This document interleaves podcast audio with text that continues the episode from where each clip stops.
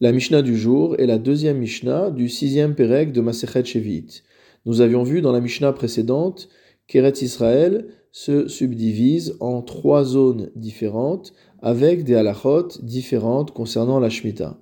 Nous allons voir dans notre Mishnah qu'il y a également des dinim de Shemitah de la septième année qui s'appliquent en dehors d'Eretz Israël.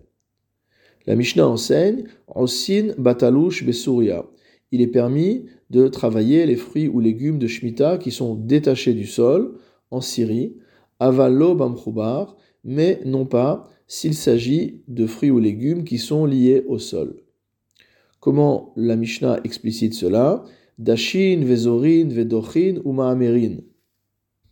On a le droit de presser le grain, de le vanner. On a le droit d'ochin, d'écraser le raisin, ou Maamerin, euh, de faire également des bottes de, euh, d'épilles. Donc tout cela, ce sont des travaux qui sont avec des fruits ou euh, des céréales ici, qui sont détachés du sol. Aval, lokotsrin, velobotsrin, velomoskin. Par contre, il est interdit aussi bien de récolter, donc de couper le grain, que de couper le raisin, de vendanger. Velomoskin, il est interdit également de récolter les olives. Alors pourquoi toutes ces choses, pourquoi toutes ces halachot par rapport à la Syrie? Le Barthénora explique que ce qu'on appelle Souria dans la halacha recoupe deux régions particulières, Aram Naharaim et Aram Tsova. Le terme de Aram Tsova désigne également dans la langue biblique la ville d'Alep.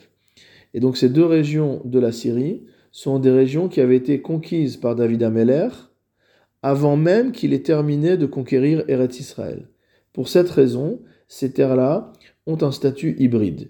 Une partie des halachot s'y applique comme en Eretz Israël, et une autre partie s'y applique comme Chutz Laaretz, et donc euh, c'est ce que nous venons de voir concernant les halachot de Shemitah. Le Barthénora précise que l'interdiction de récolter en Syrie ne s'applique qu'aux récoltes qui sont chamour, c'est-à-dire euh, qui sont sous la propriété d'une personne, mais s'il s'agit de hefker, s'il s'agit de récoltes qui n'ont pas de propriétaire, il sera permis de les récolter de la même manière que cela est permis en Eretz Israël, donc à des fins de consommation. Le Barthénora nous explique ensuite la raison pour laquelle on a fait ces xérotes, on a fait ces décrets rabbiniques sur la Syrie. Vetarma de Gazour Besouria la raison pour laquelle on a interdit en Syrie de travailler les fruits ou les légumes qui sont encore liés au sol, c'était pour éviter que les Juifs quittent Eretz Israël pendant l'année de la Shemitah pour aller se rendre s'installer en Syrie. Parce que là-bas, ils pouvaient travailler la terre, tandis qu'en Eretz Israël, cela été interdit.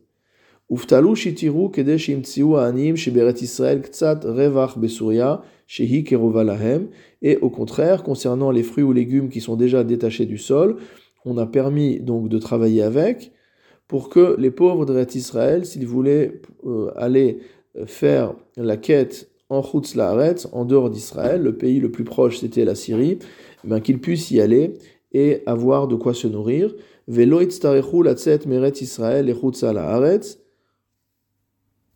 et qu'il n'ait pas besoin véritablement de quitter Eretz Israël pour se rendre en Syrie. Donc il pouvait juste y aller pour récupérer euh, de la nourriture, mais pas pour s'y installer. La Mishnah conclut Klal Amar Rabbi Akiva. Rabbi Akiva a enseigné une règle générale Kol Shekayotsebo Mutar Beret Israël.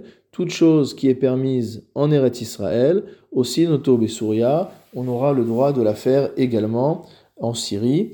Il paraît évident que des choses qui sont permises en Eret Israël le sont en Syrie concernant la Shemitah.